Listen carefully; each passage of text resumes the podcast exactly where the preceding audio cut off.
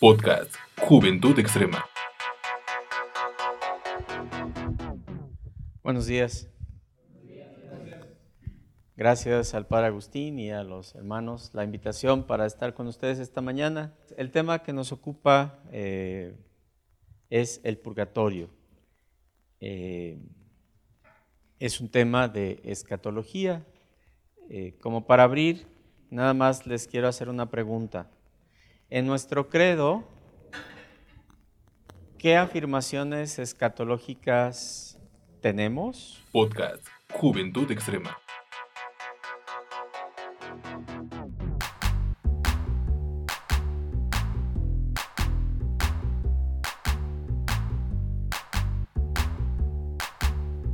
Bueno, aquí está una cosa importante. Eh, la afirmación en el credo de escatología es eh, la más importante. Vendrá con gloria a juzgar a vivos y muertos y su reino no tendrá fin. ¿Qué quiero decir con esto? La escatología es primero cristología y luego antropología. Eso tendrá que ser como un principio que nos acompañe durante la reflexión acostumbramos a entender la escatología como lo que le va a pasar al ser humano cuando se muera. Y no, la escatología no son las cosas que le van a pasar al hombre cuando se muere. La escatología es Jesucristo. No es escata, sino es escatón. Él es el primero y el último. Y entonces, a partir de lo que suceda con Jesús este que es creador, mediador de la creación, por el Padre que se encarnó, eh, que resucitó y está en Dios, pero que vendrá con gloria a juzgar a los muertos, en ese contexto es que podemos hablar de nuestra propia eh, experiencia humana. Entonces, la escatología es primero cristología y después antropología. Hablaremos un poco más de esto eh, más adelante. Entonces, purgatorio. Vamos al tema en concreto. La imagen le resultará familiar, pues ahí están las almas de los fieles difuntos eh, sufriendo el fuego y entonces hay alguien que está rescatando de ese espacio, eh, en este caso es un ángel, y entonces está llevándolo hacia arriba.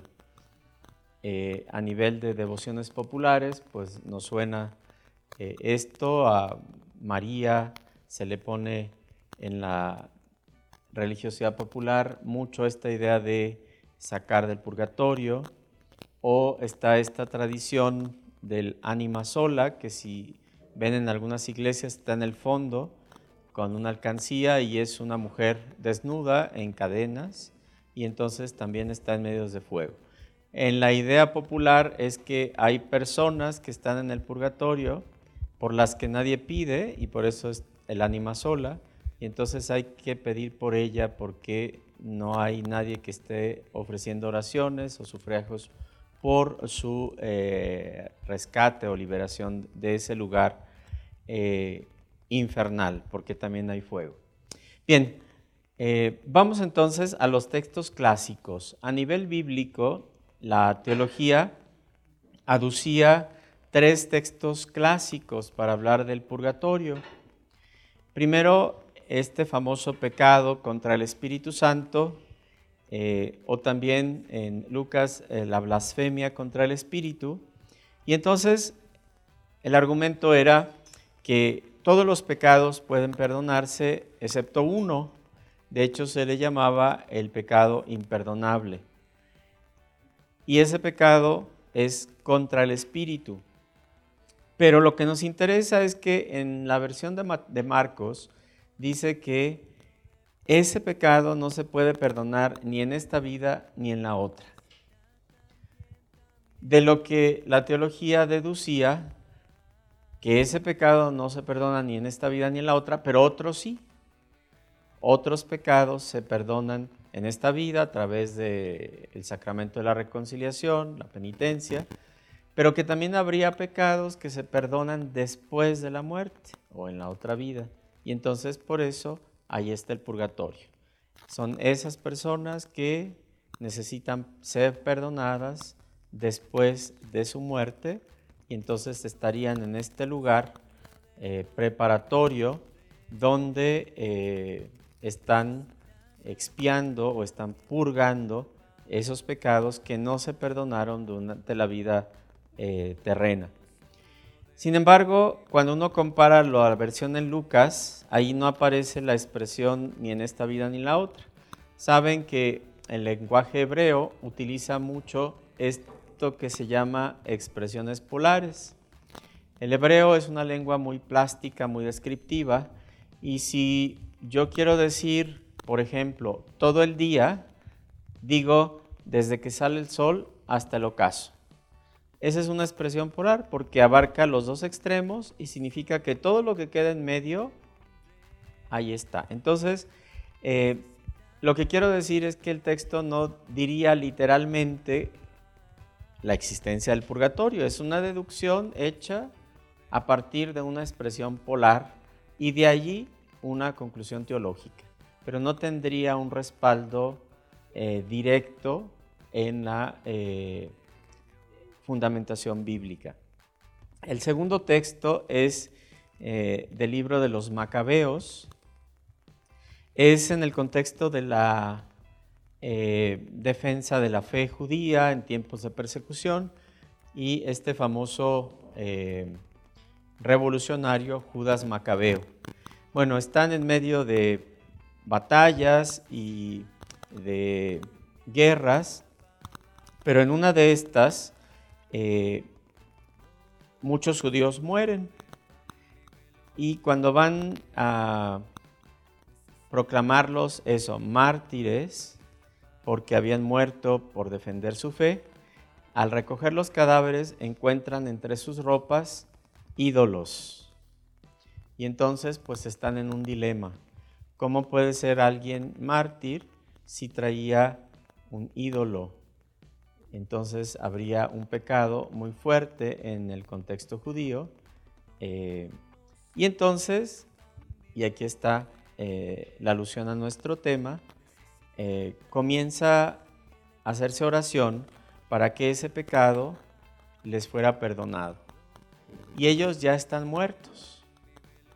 Y entonces, otra vez, la idea de que después de la muerte todavía se puede hacer algo para que Dios perdone los pecados de las personas. Y el último es ya en un contexto más eclesial, es Pablo escribiendo a los Corintios. La imagen más famosa de Pablo para hablar de la iglesia es sin duda la del cuerpo humano, el capítulo 13 y Romanos. Eh, sin embargo, también hay otra figura que Pablo utiliza para eh, hablar la iglesia y es esto de la construcción. Eh, la iglesia celeste como una edificación. Y entonces los cristianos como piedras. Luego también Pedro hablará de piedras vivas. Pero en esta construcción, para que esté sólida, es la Jerusalén celeste, pues se necesitan piedras, digamos así, bien firmes. Y entonces, para probar la solidez de la piedra, pues se le calienta. Y si resiste el fuego, es que es una piedra sólida. Entiendo que cuando van ustedes de campamento y escogen piedras para hacer la fogata, necesitan saber cuáles piedras, porque hay unas que con el fuego se desmoronan. Entonces esas piedras no serían de calidad un poco la fundamentación de purgatorio era, bueno, ya vamos a construir la iglesia celeste, estamos en eh, el reino definitivo, y entonces, ¿quién forma parte? ¿Quién tiene la solidez para estar en este edificio eh, celestial? Y entonces ese fuego, el purgatorio, sería el crisol en el que las piedras muestran su solidez. Purgatorio decían. Como ven, los textos clásicos no son concluyentes. No habría ninguno que diga de manera explícita la existencia de un lugar o de un espacio temporal donde los muertos están preparándose al encuentro definitivo con Dios. Son textos implícitos, no concluyentes. Sin embargo, la teología católica no renuncia a pues que la afirmación sobre el purgatorio no tenga fundamentación bíblica, porque entonces habría que eliminarla. Lo que se prefiere hoy en la teología, más que ir a textos eh, que muestren o que demuestren la existencia de un lugar llamado purgatorio, se habla de temas o de eh, conceptos que sostienen la teología del purgatorio sin que se concentre en un texto explícito.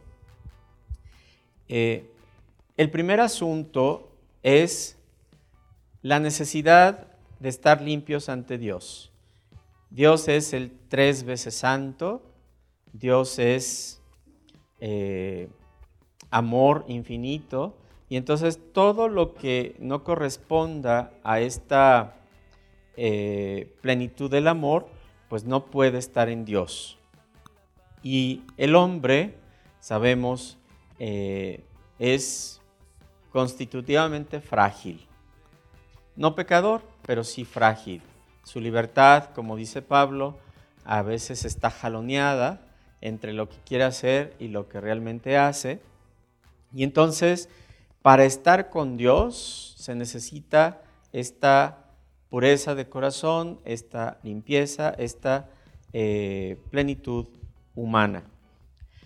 Un segundo aspecto de teología bíblica es la responsabilidad humana en el proceso de justificación. Y esto será una de las grandes diferencias con la teología protestante. Recuerden, en la esquema protestante es solus Christus, sola gracia, sola fide. O sea, la salvación depende absolutamente de Dios. Y el hombre está imposibilitado, decía Lutero, la libertad humana está totalmente eh, anulada con el pecado y el hombre no puede hacer nada en orden a su salvación. La teología católica dice que no. Es cierto, la iniciativa de salvación es totalmente gratuita y es de Dios, pero el hombre sí participa porque su libertad no está dañada, perdón, está dañada, pero no cancelada, no está eh, desaparecida con el pecado, y entonces el hombre sí puede participar en el proceso de su justificación. Este Dios que no eh, impone, que no avasalla con su presencia salvífica, sino que busca la participación del hombre. Quiere que se involucre, libera su libertad, potencia con su gracia para que el hombre incluya su libertad en el camino hacia Dios. Esta participación libre y responsable del hombre en el camino al encuentro con Dios sin quitar la gratuidad. O sea, es Dios el que salva, es el Dios que toma la iniciativa, pero el hombre tiene una palabra y no está en el tema que ustedes consideren, pero incluso la posibilidad real de decirle que no en forma definitiva, que eso sería pues el tema del infierno. Entonces, el, el hombre tiene esta capacidad dada por Dios de involucrar su libertad para participar en la obra salvífica de Dios. Y un último asunto de teología bíblica que está involucrado en el tema del purgatorio es eh, este dato antropológico de que estamos interconectados. Eh, el hombre no es un individuo aislado, sino estamos estructuralmente abiertos al otro. Esta eh, dependencia absoluta del el ser personal, de la apertura a los otros. Provenimos no solo en términos biológicos, sino psicológicos, culturales, etcétera, de otros nos hacemos personas en la medida en que nos relacionamos, aprendemos a hablar, nuestra personalidad se configura en, base a las relaciones interpersonales y entonces eh, hay un fundamento mucho más grande, ustedes lo saben, pues somos imagen de Dios y el Dios en el que creemos es una comunidad. Entonces el hombre se configura a sí mismo en relación a los demás. Esto será también muy importante en el tema del purgatorio. Entonces, en lugar de fundamentar eh, el tema del purgatorio con textos explícitos que vimos no son concluyentes exegéticamente, más bien eh, la teología habla de estos conceptos, de estos elementos de antropología eh, católica que están detrás de la fundamentación bíblica sobre el purgatorio. Luego, rescatando de manera muy rápida pues algunos elementos de la tradición de la iglesia. Eh, lo primero, esta preocupación muy primitiva de eh, orar por los difuntos. Ya en tiempo de persecución, alrededor de las tumbas de los mártires había estas inscripciones de una comunidad orante eh, incluso en las fórmulas eucarísticas, pues eh, estaba incluido en los textos más primitivos, pues la oración por los difuntos. Y esto como una práctica común en todas las iglesias. Eh, los difuntos, en esta convicción cristiana de la resurrección, todavía son parte de nosotros. Y entonces eh, luego vendrá a nivel dogmático esta eh, afirmación de la comunión de los santos. Ustedes saben, esta iglesia que es un solo cuerpo, pero que hay algunos que ya están gozando de la presencia, iglesia triunfante, otros que estamos en el mundo, iglesia peregrina, y habría este otro nivel de iglesia que es la iglesia purgante, pero es el mismo cuerpo y todos los miembros de este cuerpo estamos interconectados. Eh, hay una dificultad posterior con la Iglesia de Oriente. Eh, ustedes saben que eh, Orígenes, uno de los más grandes padres de la Iglesia, fue condenado después de su muerte por la doctrina de la apocatáctasis. Eh, muchos hoy dicen que se trató de una condena injusta, que Orígenes no dijo lo que le hicieron decir sus eh, oponentes. Pero bueno, la tesis de Orígenes, eh, más allá de poderla discutir a profundidad, es que basándose en la doctrina paulina de la recapitulación en Cristo, esta idea de al final Dios será todo en todos, eh, dijo que habría, y aquí hay un influjo platónico en la teología origenista, ustedes saben que en el platonismo, pues las almas son preexistentes, están en Dios, y entonces dice, se enfriaron y cayeron en cuerpos humanos. Y el cuerpo se convierte en su cárcel, de modo que luego habría esta vuelta de las almas que se liberan de los cuerpos y en un proceso la idea es que Dios es eh, luz eh, y este enfriamiento, pues luego habría una especie de recalentamiento en donde las almas son liberadas de sus cuerpos y regresan a su origen. Esta tesis platónica, por supuesto, releída por Orígenes, eh, hizo decir que al final, y eso significa apocatáctasis, restauración universal, todas las cosas serán reintegradas en Dios. Y, otra vez, no sabemos si fue exactamente Orígenes o le hicieron decir eso, incluso el diablo y sus secuaces. La condena a Orígenes dice así, el que diga que eh, al final todas las cosas serán reintegradas en Dios, incluso el diablo y sus secuaces sean anatema. Fue condenada entonces por la iglesia.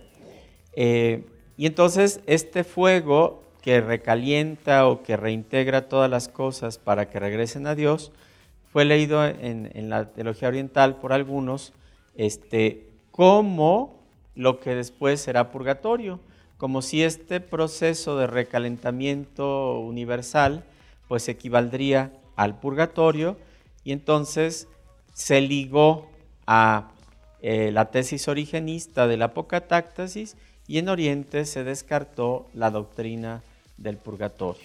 Y entonces se mantuvieron simplemente con la idea de eh, no Dios, infierno, y sí Dios, cielo, sin este momento eh, o este espacio o este lugar donde eh, los muertos podrían purificar sus pecados antes del encuentro definitivo con Dios. Esta polémica con los griegos o con la teología oriental, pues saben, ya en el siglo XI viene la división de las iglesias, el cisma de Oriente, y entonces estos intentos repetidos de los concilios medievales de unión con los griegos. Bueno, en el concilio de Florencia, y este es especialmente importante porque aquí está la base dogmática sobre la doctrina católica del purgatorio, en este concilio de Florencia se define como un dogma católico el purgatorio. Y dice así, eh, Después de la muerte hay una purificación que todos los hombres tienen antes del encuentro definitivo con Dios y reclama como válida la tradición de la iglesia de orar por los difuntos. Les digo que es importante porque esta será eh, hasta el día de hoy el núcleo dogmático de la doctrina católica sobre el purgatorio. Eh, ahí está el número del Denzinger. Y cuando hoy, que es lo que vamos a hacer más tarde, intentemos reformular o resignificar el tema del purgatorio eh, en la eh, teología contemporánea, pues tendremos que estar atentos a este núcleo dogmático de la doctrina católica. Otro momento histórico importante en el tema, pues viene con eh, Martín Lutero. Podemos decir que en el pensamiento luterano al respecto tenemos como varios momentos. Lutero inicia eh, su, saben, Lutero tiene una teología muy existencial, o sea, él elabora su doctrina o su teología eh, a partir de su experiencia de Dios. Era un hombre un poco escrupuloso, eh, necesitaba confesarse varias veces al día porque tenía la angustia de si Dios eh, lo había justificado, si Dios lo había perdonado y si él estaba haciendo lo suficiente pues para ser digno del amor de Dios. Hasta que recuerden, tiene esta especie de explosión leyendo la carta a los romanos y entonces concluye pues de la absoluta gratuidad de la salvación y la imposibilidad humana de colaborar. Entonces, no tienes que hacer nada, simplemente dejar que Dios te ame. Bueno, esta base existencial de la doctrina luterana eh, le llevó luego a tener eh, esta oposición tan fuerte hacia la iglesia romana eh, y entonces comienza a criticar. Eh, sabemos es uno de sus principales y más aguerridos combates, el tema de las indulgencias. Esta idea de que los hombres pueden participar eh, y se han visto películas, en las iglesias había monjes vendiendo indulgencias, de modo que tú comprabas una indulgencia y te descontaban días de purgatorio. Eh, bueno, Lutero rechaza esto, llegará a decir que el purgatorio es un invento de la Iglesia Católica para darle de comer a los curas, eh, precisamente porque vendían eh, misas, celebraciones, oraciones que descontaban días así en términos cuantitativos eh, para librar a las personas del purgatorio.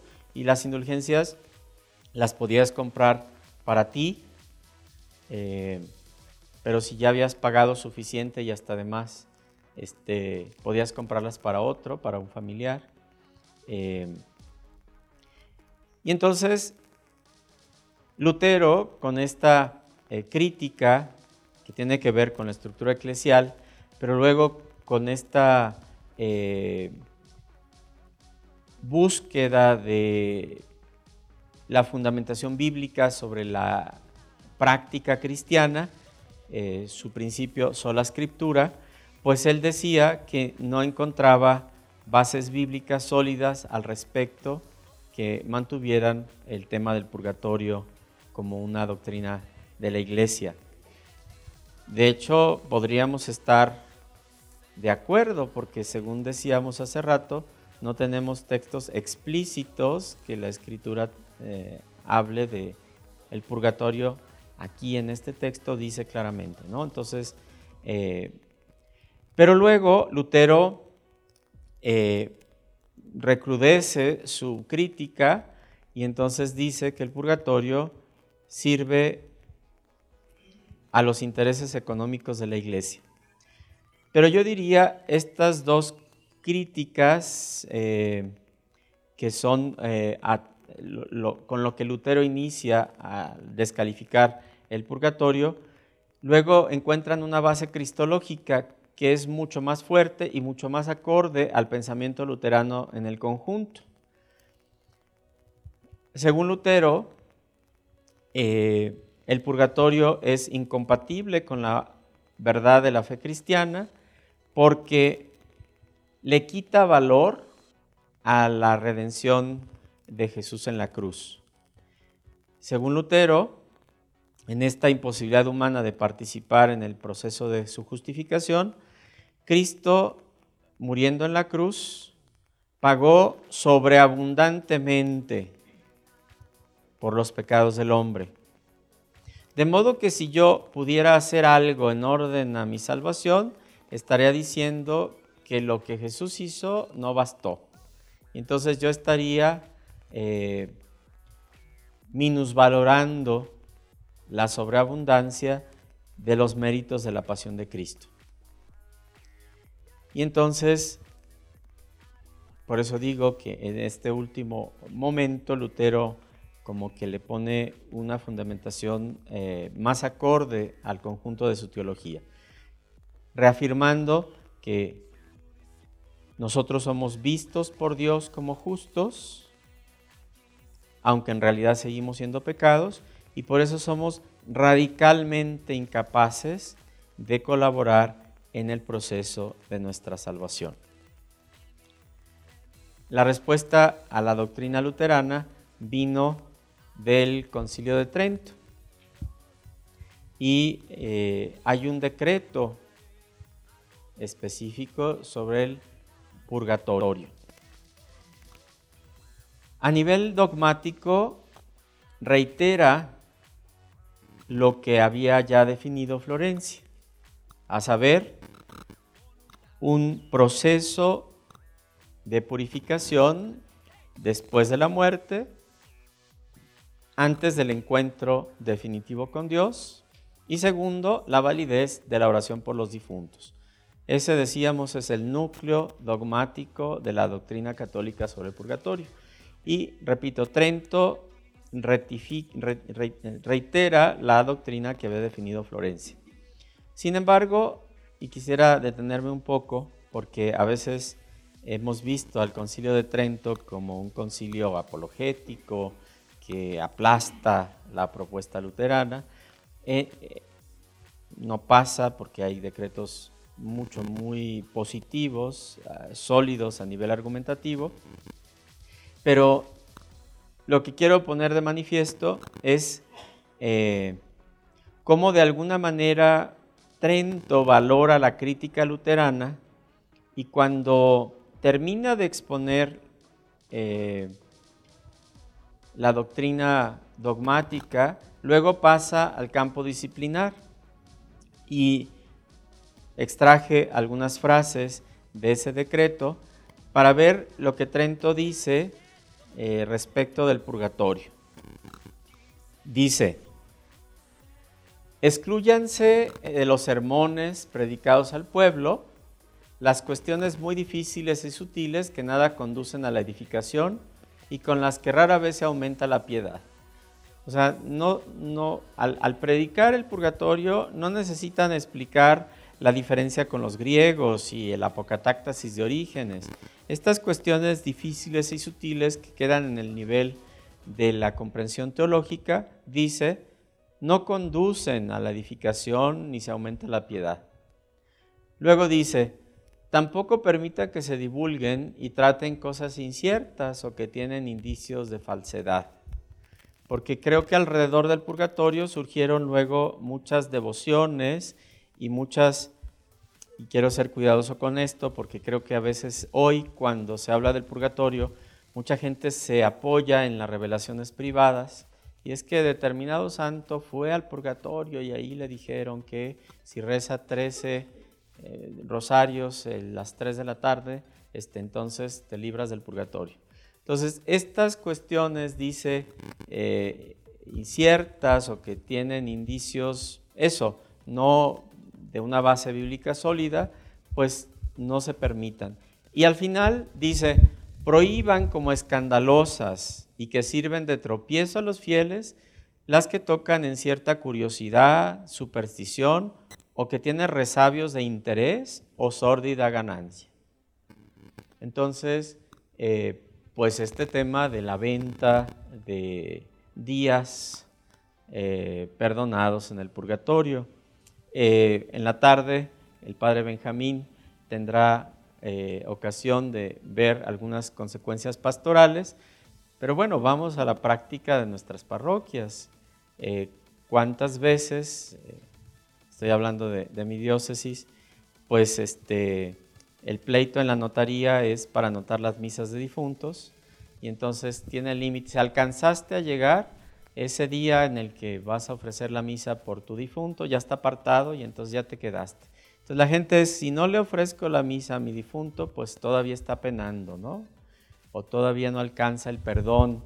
O quien tiene para pagar intenciones para una misa, entonces tiene más chance de que su difunto salga más rápido. Y los que no tienen para pagar no.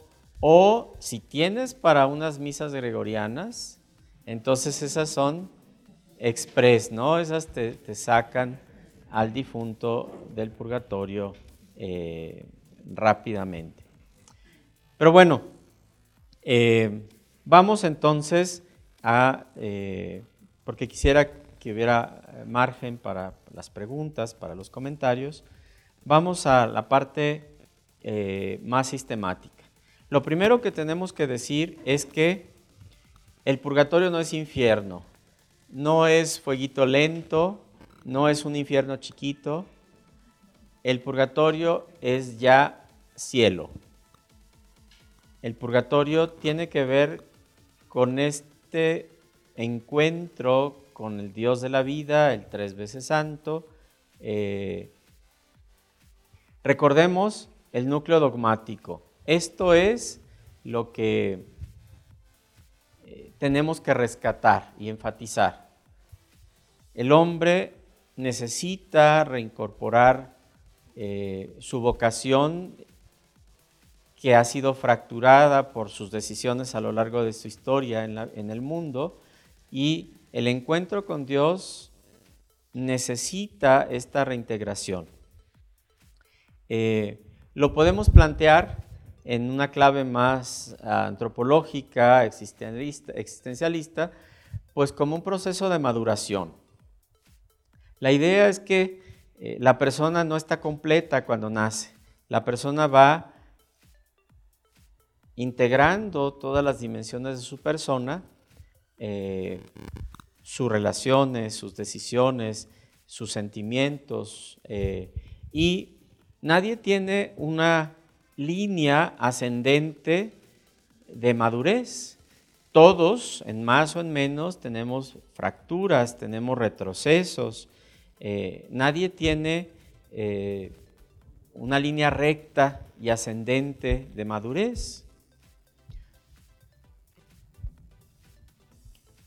Sí tenemos una vocación y nuestra vocación es la configuración con Cristo. Somos imagen de la imagen. Fuimos hechos para reproducir en nosotros ese hombre, ese primer Adán, pues que se llama Jesús. ¿Quién puede decir que durante nuestra vida logramos esa configuración con el prototipo del humano, el hombre perfecto, como lo llama Gaudium Spes número 22? Dice Gaudium Spes 22 porque eh, Cristo no solamente es verdadero hombre, sino es hombre perfecto.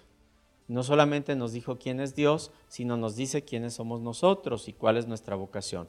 De modo que cuando vamos madurando en ese camino de configuración con la imagen auténtica del humano que es Cristo, le llamaríamos a eso, o los teólogos moralistas llaman la, opción fundamental, es decir, cuando coincide aquello para lo que fuiste llamado con lo quien eres. Nadie lo logra.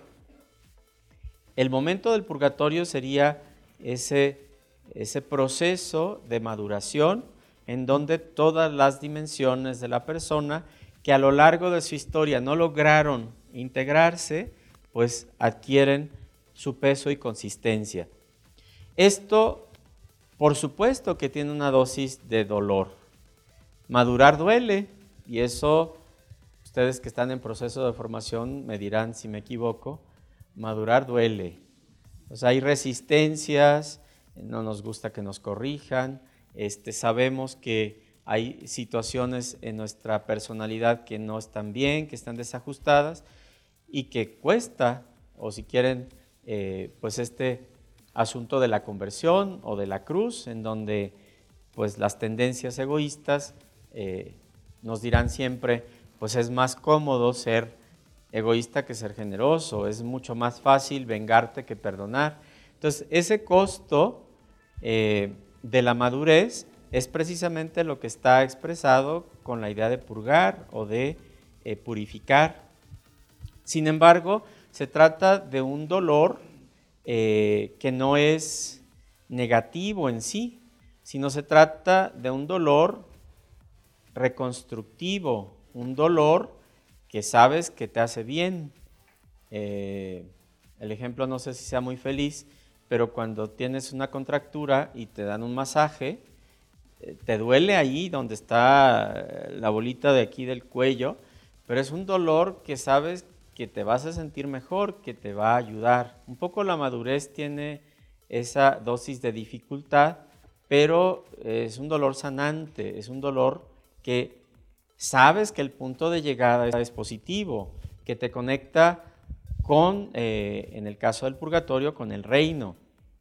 Y entonces, eh, todo eso que se acumuló durante tu vida en el mundo, pues ahora va encontrando eh, peso y valor y en este camino unificador. si gustan, en términos más positivos, eh, la teología hoy prefiere hablar de purificar o de madurar antes que expiar o purgar por toda esa connotación pues histórica del concepto expiar o purgar. Entonces parece a nivel de predicación pues más correcto hablar de purificación o de madurez.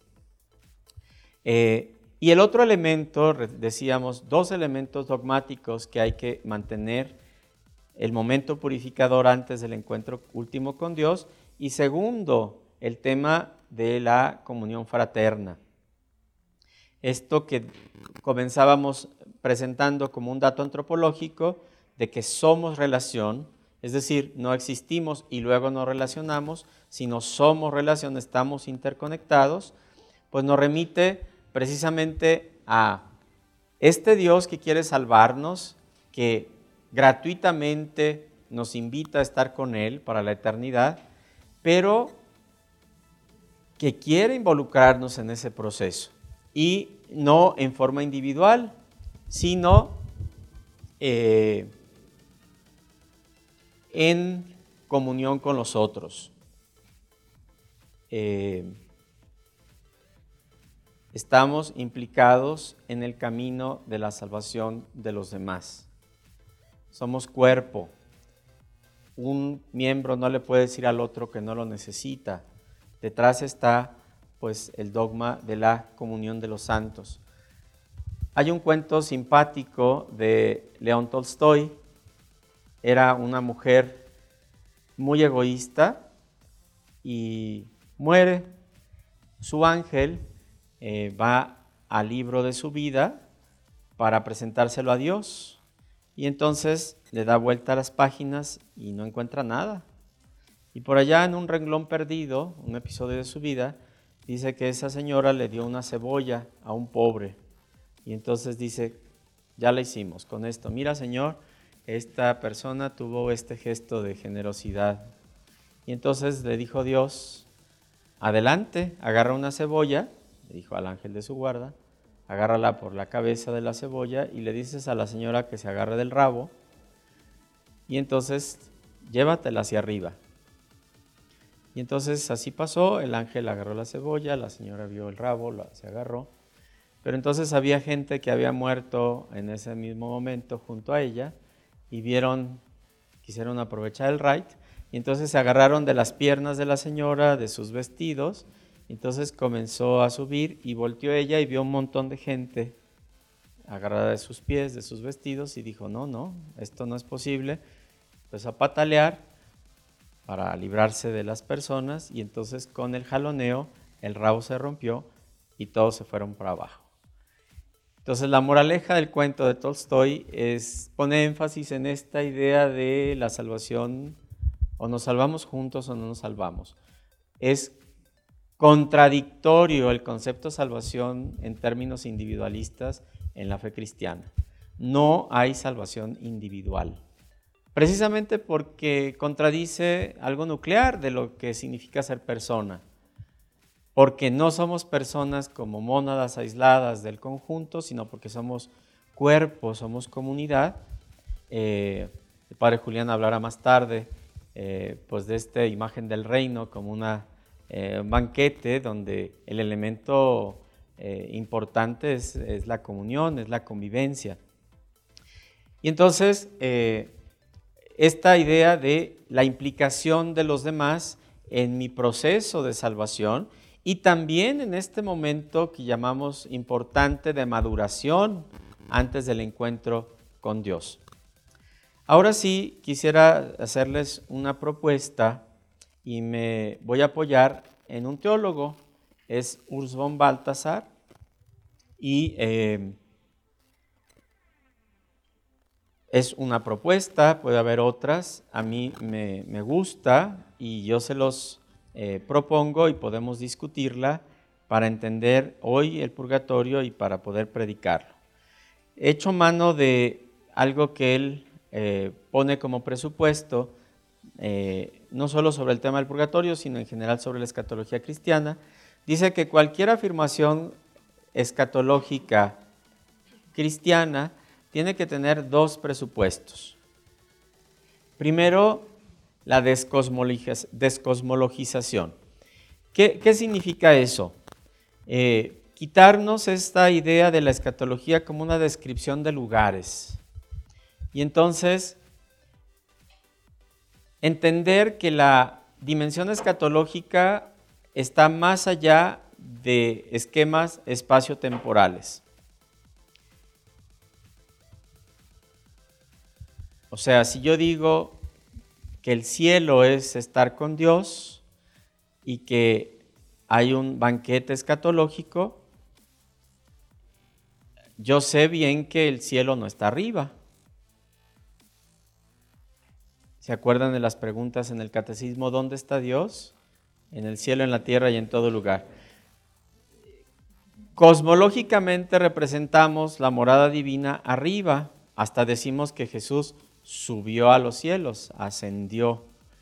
Pero sabemos que, lo dice Leonardo Boff, ni que fuera un cohete, no es que se haya ido para arriba y entonces pasó la atmósfera y luego pasó la Vía Láctea y luego o sea, esta idea de los lugares escatológicos que requieren un planteamiento distinto. No son lugares. O lo contrario, que el infierno está abajo. Entonces, si le escarbas a la tierra, ya te vas a encontrar estos siete o once niveles de los que habla Dante en los círculos del infierno, ¿no? Entonces, descosmologizar significa entender que las realidades escatológicas no pueden ser descritas con conceptos espaciotemporales. Por eso lo que hace la escritura pues es hablar de símbolos. O sea, el banquete escatológico no significa que en el cielo habrá platos, cucharas, vasos y tazas y meseros. No, detrás del símbolo hay una verdad de fe que implica alegría, convivencia, pero que no, no hay lugares. Y lo mismo en tiempos. Esto va a ser importante cuando eh, presentemos la idea de purgatorio, porque entonces, ¿cuánto tiempo y cuánto se te descuenta si celebras tantas misas? Después de la muerte, los esquemas temporales ya no tienen valor. O sea, no hay una duración temporal como la tenemos dentro de los esquemas históricos. El segundo principio escatológico es la cristocentralización. Dice Baltasar, toda afirmación escatológica es primero cristológica. Porque la escatología, así comenzábamos, es primero cristología y luego antropología. Por eso cualquier cosa que digamos de escatología tiene que remitirnos en primer lugar a Jesucristo. Él es el último, es alfa y omega. Les quiero poner un ejemplo para eh, que esto eh, se evidencie mejor eh, con un texto. Ustedes reconocen este texto, es Jesús en la cruz, los dos ladrones, y entonces este diálogo con el buen ladrón. Vamos a hacer, aplicar los principios hermenéuticos que recomienda Baltasar a esta afirmación. Esta es una afirmación escatológica, pues dice del paraíso, ¿no? Pero entonces, vamos a descosmologizar, que era la primera intuición. Y entonces, tiempo, hoy. O sea, Jesús estaría diciéndole en este día, eh, en este lapso de 24 horas, hoy vas a estar en el paraíso. O sea, habría una especie de inmediatez ahí de, ahí no habría días. O luego en el paraíso, que es una de las múltiples formas con las que se puede hablar de reino. Paraíso nos remite a, y así siguen diciendo los tejidos de Jehová, al, al, al, jardín del Edén. Fíjense en los panfletos de los testigos de Jehová, este, el paraíso es los animalitos y los ríos y las plantitas y los hombres ahí, este. No, no es un lugar, no es volver al, al Edén como estaba Adán y Eva. Entonces, descosmologizar tiempo y espacio. Hoy, paraíso. Y entonces la concentración para hacer una lectura escatológica del texto es el conmigo, no es ni dónde ni cuándo, sino es con quién. La escatología es primero cristología. Entonces, el buen ladrón no es cuándo ni dónde, sino es con quién. Ahí estaría la escatología de esta afirmación con estos criterios. Aplicado al tema del paraíso, dice Baltasar, ¿en qué consiste el purgatorio? Perdón, no del paraíso, sino del purgatorio. ¿En qué consiste el purgatorio? Él dice, el purgatorio es una mirada a los ojos del crucificado resucitado con un amor reconciliador y sanante sea, imagínense, ustedes terminan su vida, pasan ese trance doloroso que llamamos muerte, y entonces lo primero que encuentran son los ojos de Jesús crucificado, resucitado. Y ese momento de una mirada llena de amor, te purifica. En ese momento, el hombre se duele de su desintegración. En ese momento tomas conciencia de todo lo que no estaba madurado. A través de esa mirada vas haciendo coincidir tu historia personal con tu vocación. Vas incorporando todo lo que estaba disperso, todos los hilos sueltos, para construir aquello a lo que fuiste llamado por Dios desde el inicio. Entiendes todos los momentos que estaban dispersos, eh, fragmentados, como una historia de salvación. ¿Entiendes? Y incorporas todos los eventos de tu historia en una sola vocación, la de ser hijo en el hijo. Y por supuesto que esa mirada te duele, pero no es una mirada acusadora, no es una mirada condenatoria, sino es este dolor sanante y reconciliador. Por supuesto, no tiene duración porque descosmologizamos y Cristo centralizamos. Y no lo dice tal cual Baltasar, pero así lo interpreté yo. En ese momento en que estás viendo a los ojos al crucificado resucitado, te tiemblan las patitas, como diríamos en México. Y entonces los hermanos te sostienen. La oración de la comunidad eh, te mantienen en pie no, no te doblas. Entonces, en esta visión, eh, mantendríamos los elementos fundamentales dogmáticos de la doctrina católica del purgatorio, a saber, momento purificador después de la muerte, antes del encuentro definitivo con Dios, y la oración, la validez de la oración por los difuntos. Eh, por supuesto, insisto, no tiene duración temporal, porque después de la muerte las categorías de espacio y tiempo ya no tienen el mismo valor. No es que desaparezcan, o sea, el que Dios sea eterno no significa que sea atemporal, sino que tiene la plenitud del tiempo, pero el tiempo ya no se mide, no sé si es una frase de quién, cuánto dura eh, el tiempo del amor, porque el, amor que sería este amor biógeno de Dios, este, integra lo temporal, no lo desvanece.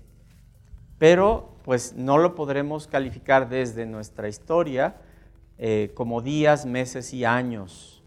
Entonces, eh, bueno, me detengo aquí. ¿Cómo ven? Creo que me pasé unos minutos, pero este, para abrir el diálogo. ¿Qué piensan? ¿Cómo ven el asunto? Yo le preguntaba al padre Agustín cuántos de ustedes ya habían estudiado escatología. Eh, algunos de ustedes ya lo han hecho, otros todavía no, eh, porque a lo mejor esto supondría este, pues, todo un camino de eh, estudio sobre la escatología cristiana. Pero bueno, nos concentramos en el tema del purgatorio. Preguntas, comentarios. No te pierdas nuestra próxima emisión. Podcast Juventud Extrema.